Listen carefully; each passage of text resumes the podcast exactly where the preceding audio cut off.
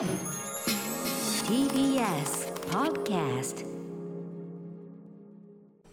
時刻は6時30分になりました。9月8日木曜日 TBS ラジオキーステーションにお送りしているカルチャーキュレーションプログラムアフターシックスジャンクションパーソナリティの私ライムスター歌丸です。そして木曜パートナーの TBS アナウンサーうないりさですここからはカルチャー界の気になる人物動きを紹介するカルチャートーク今夜はアトロクのイタリアカルチャー先生野村正夫さんとお電話つながっています野村さんボナセーラーボナセーラーどうも。はい野村さんどうもいつもお世話になっておりますこちらこそ。今そちらは、えーはいどっち京都ですね京都ですか？えご自宅、そうですね。あ本棚とかさ今後ろに見えるんですけどはいはい。かっこいいいやもうね、量が半端ないんで、もう作り付けにしとかないと。うん、あー、作り付けのやつなんだ。えー、いやいやいや、めちゃくちゃかっこいいですね。なんかお住まいもね、素敵でございます。野村さんです。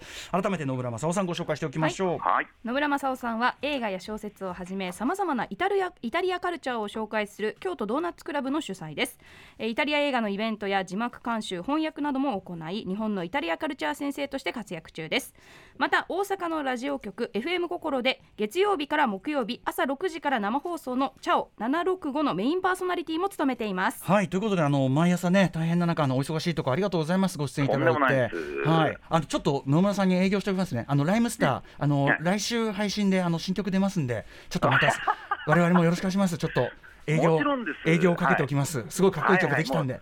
もちろんちょくちょくオンエアしております。ありがとうございます。すみません、営業してしまいました。はい、ということで、まあ、もうね、前の番組、有権の社長時代からいろいろお世話になっておりますが、今回、えーこの番組では、えー直近だと4月21日木曜日、イタリア映画祭の注目作品のご紹介いただきました。イタリア映画、ここのところ、ちょっと、あの、新しいのもいろいろやるようになってますよね。まあね、僕からするとまだまだまだだけどありますけど、でまあそれでも。うん。はい。なんか今のあのイタリア映画シーンがあのアート映画系もエンタメ系もすごい、あの若い才能も含めて元気なのはなんかだんだん伝わってくる感じがしてるかなと、はい、はい。しますね。はい、うん。そして今回はまあそのイタリア映画界のまあなんていうかな、大物の特集上映があるということで、お話ししたいます。どちらのどなたの話なんでしょうか？はい、今年生誕100年でございます。9月10日、あさってから始まる第44回ピアフィルムフェスティバル2022で特集が組まれます。ピエール・パオロ・パゾリーニについてお話しします。これパゾリーニについてお話伺うとこれはもう野村さんに聞くしかないだろうということでちょっといやいや無理を聞いていただきました。はい、お知らせの後、ちょっとね、まあ、短い時間ですが、パズリーに入門という形で、えーあの、正雄さんに話聞きたいと思います。よろしくお願いします。はい、お願いします。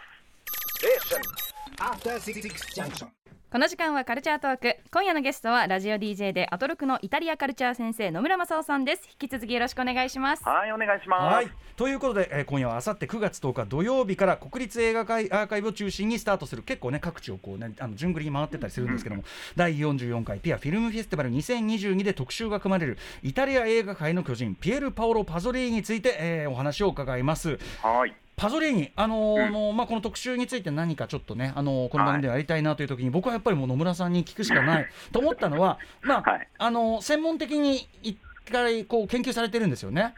そうなんですよね、と、卒論と修論をパゾリーニで書いて、うん。でまあ、白論は結局書かなかったんですけど、うん。実質20代、もうずっとパゾリーニに費やしてたみたいなところあるんですよね。あすごいわ。いやいやいや、じゃあ結構もう、まあ、あのもちろんね、パズリーニの研究家って世界中にいると思いますが、はい。あのまあ、野村さんもお詳しいし、要するにパズリーニに見せられたというか、そういうところがあるわけですよ見ね。せられましたね、ただ、途方にもくれました、あまりにも敵が巨大すぎると。まあ、この後話しますけども、彼のカバーしてたその範囲っていうのが非常に広くって、うんうん。でまあ、かなりのインテリでありながら、非常に庶民的な民衆の目線に常に立ってたとか、複雑な人なんですよね。はいはいはい。だからそこに見せられたんだけど、こっちがなかなか追っつかないっていう、なんか雲をつかむような感じも。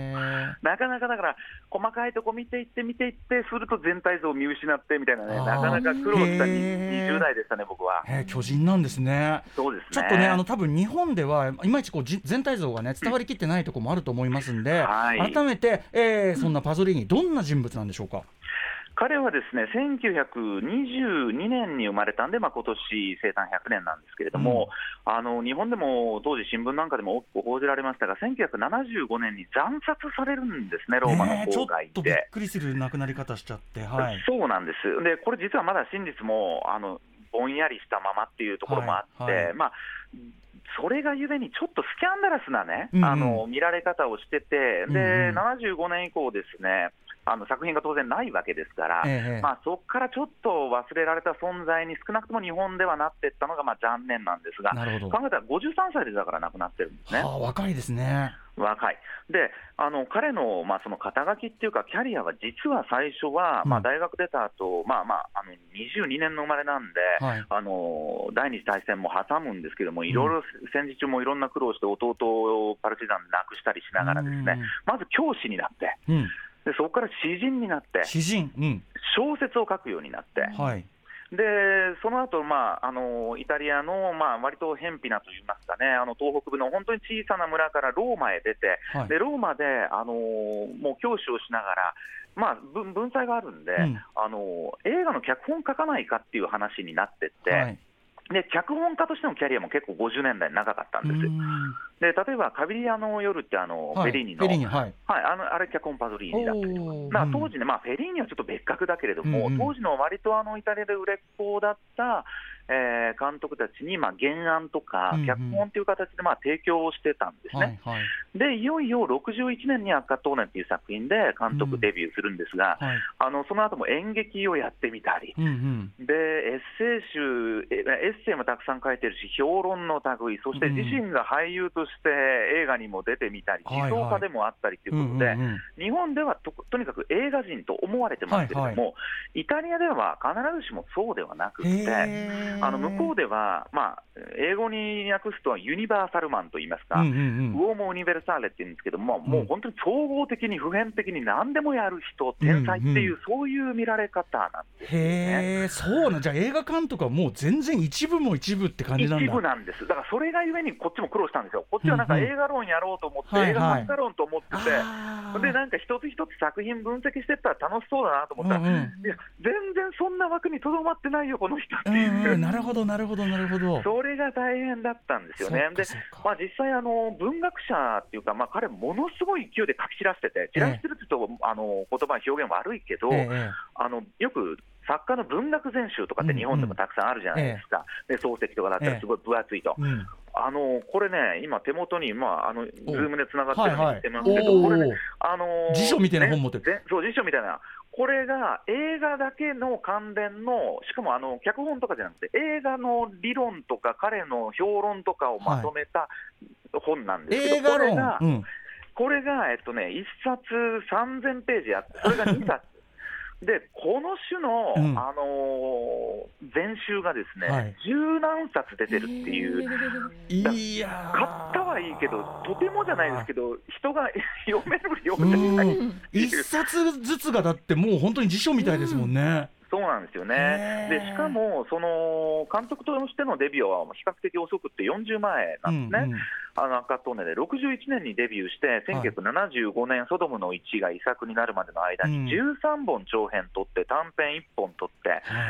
あのこれが主だった作品14本なんですけど、うんそれ以外にもうん。今回、いろいろピアであの日本未公開のドキュメンタリーとかもいろいろ出てきてて、はい映画だけでもどれだけやってんですかと。どんだけなんと寝てたのみたいな。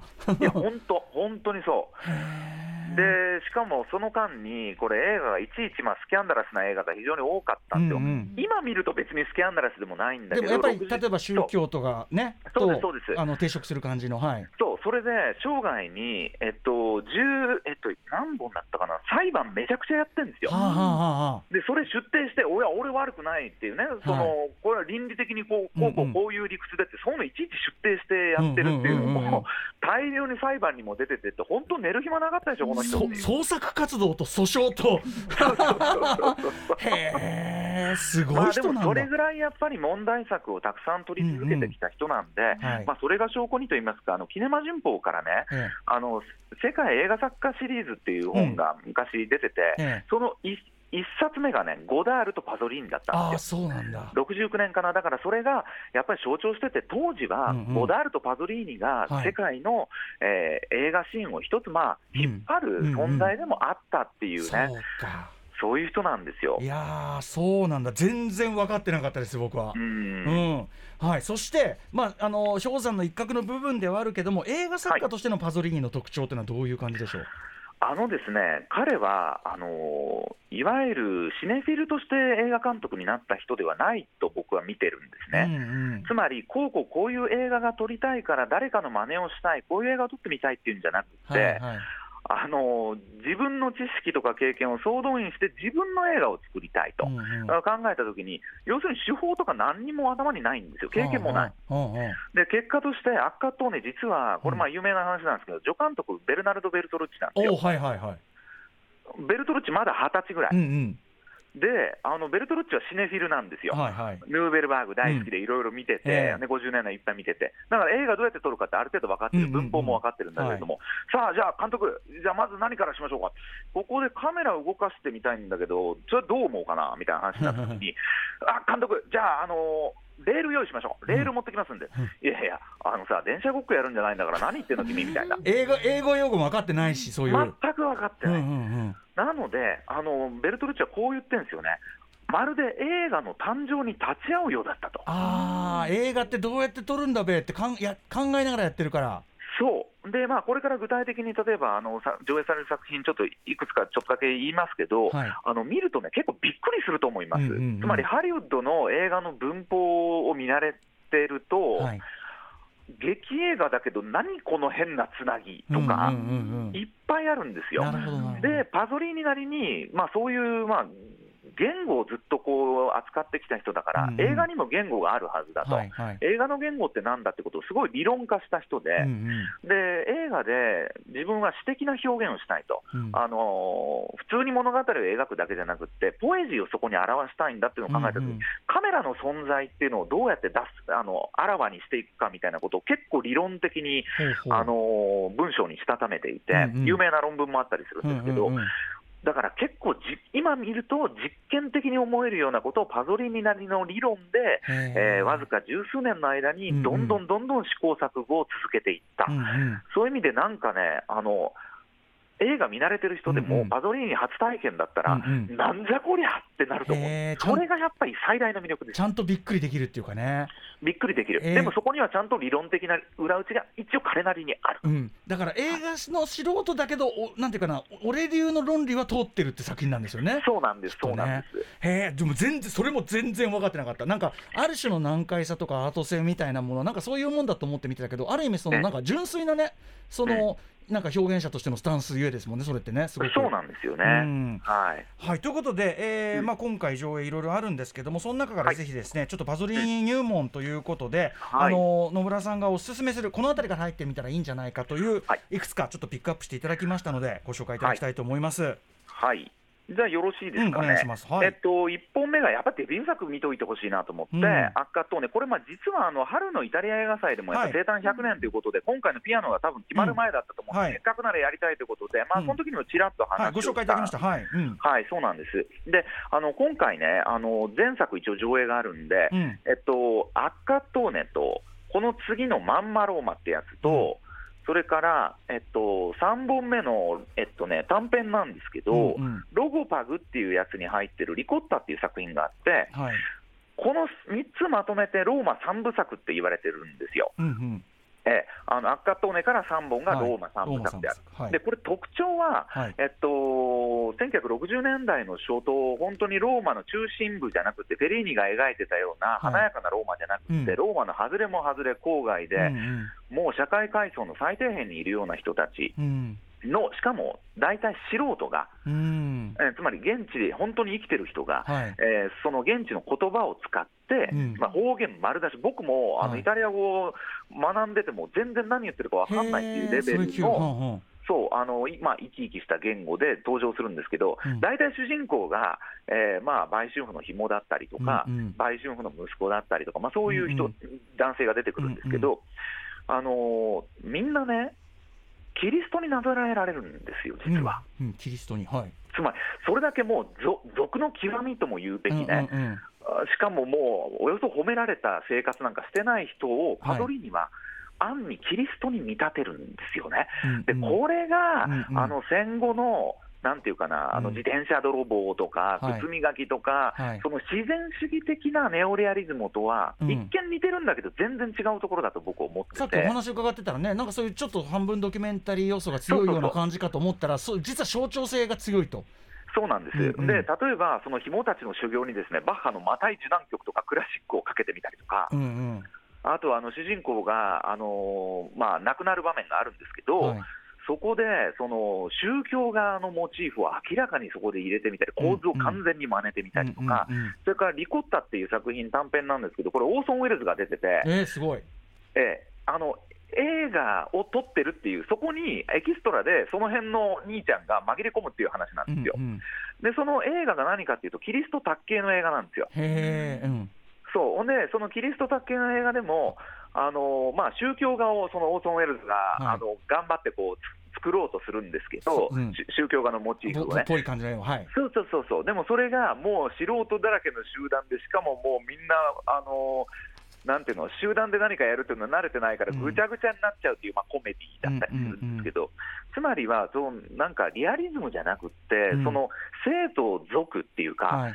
うん、あのそういうものをパドリーニはこう混ぜこぜにしてはい。描いてるっていうのが、まああー、すごい特徴的だし、面白いと思ってますね。あとある種その例えばこうなんていうか儀式化形形骸化したカトリシズムへのす。まあある種こう問いかけっていうか挑戦でもあるみたいな。当然、もう反発、反発、うんうん。訴訟ですよね、うんうん。キリストをさ、そんな、その辺のチンピラになぞらえると、これ、どういうことだと、うんうん。そう。でもまあ、実はあの中世なんかにもそういう絵画ってあったりしたんで、はい。パドリーニはその辺も念頭に入れてたと思うんですけど、だしねやっぱこういうこういう人たちの救いのためにこそあるんじゃないのっていうようなねそうそうそう。とかもあるんでしょうしね。はい。はい、じゃあまずは赤トーネねずっと、はい。あのうなぎさんがこれ話どうなるんですか？みたいな。知 知らないよ。ハッピーエンドじゃないと思うよみたいな話をね。ハッピーエンドでは全くございません。不穏な感じがすごくとかね伝はわってくる。い。赤トーネ1961年、えー監督デビュー作。もうはい、さらに。もう一本ね、えっと、テオレマっていう作品、まあ、有名なんですよ、はい。テレンス・スタンプ出てて、これあの数少ない私も見てるやつです。あご覧になってます、はい。はい。そうあのもう大ブルジョワ一家がいて、でお手伝いさんもいるようなところに、ある日突然、ですねテレンス・スタンプル、うん。テレンス・スタンプ演じる、まあ、ストレンジャー、ちょっとなんか、神がかった人物が何の説明もなくやってきて、はいそれによって、まあ、そのブルジョワ一家全員が、まあ、性的な関係を持つんですよね。うん。その結果、えーそのブルジョワ一家がそれぞれに、まあ、崩壊していくというか、うん。人間性がもうおかしくなっていって、その、うんまあ、ブルジョワの化けの皮が剥がれていくと。うんうん。いうことなんですけど、ただ一人、まあ、その社会的には仮想階級出身のお手伝いさんだけが、うん。全く違う対応を見せるっていしかう、もそのお手伝いさんになんかちょっと宗教的あれが起こってよりによってとかね。そうなんですよね。確かね。今記憶が蘇ってきましたみたい、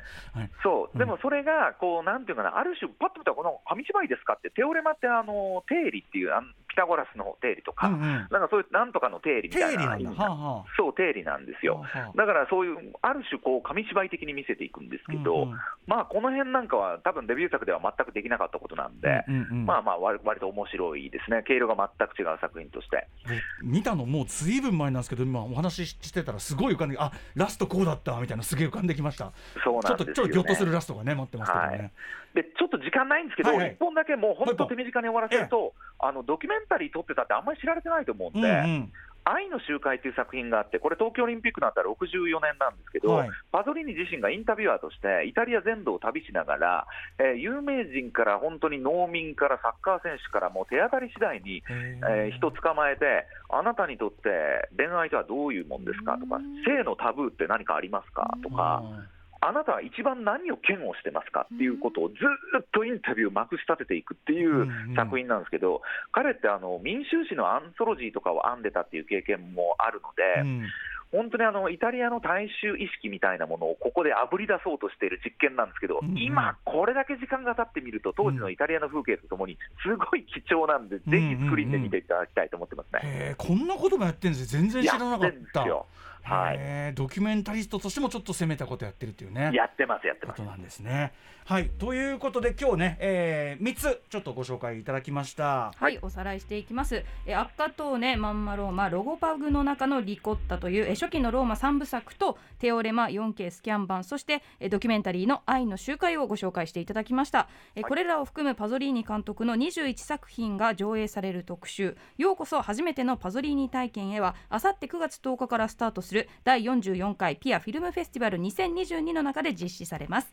会場は国立映画アーカイブ、えー10月22日からは渋谷ユーロスペースそして11月からは京都文化博物館でも上映がありますスケジュールなど詳しくは第44回ピアフィルムフェスティバル2022の公式サイトでご確認くださいそしてお別れの前に野村さんご自身のお知らせもぜひお願いします。そうですね、あの僕、まあ、京都ドーナツクラブっていうイタリア映画、イタリアの文化紹介やってるんですけど、はい。あの毎年秋から冬にかけて映画イベントやってるんで、今年もまあちょっとまだ告知できないんですけど、うん。企んでますんで、あのまた、はい、よかったら告知させてもらえればなんて思ってます。はい、あとまあちょいちょいイタリア映画のご紹介いただいた靴ひものロンドあの原作小説靴ひもうん。はい。ねやりますよね。明日公開なんで、僕はあのパンフに解説書いてるんで、よかったらパンフを手に取ってみてください。はい、これも興味あと三つの鍵俺これ予告見てすごい面白そうだなと思ったんですけど。何にもレッティ監督ですね、うんもう彼も語りがいありますね。はい、ぜひちょっとまた、あのいろんなタイミングでまたあの今のイタリア映画の話もね 伺いたいと思います。はい、ということでここまでのゲストはラジオ DJ 翻訳家イタリアカルチャー先生野村正夫さんでした。マチャオさんありがとうございました。ありがとうございました。はいチャオどうもまたよろしくお願いします。そして明日のこの時間は週刊映画辞表ムービーウォッチメンゲットアウト明日のジョーダン・ピールもう今一番最重要監督になってしまいましたね。最新作ノープを評論します。先に解くアイマックスやっぱりおすすめだよこれは。After Six Junction.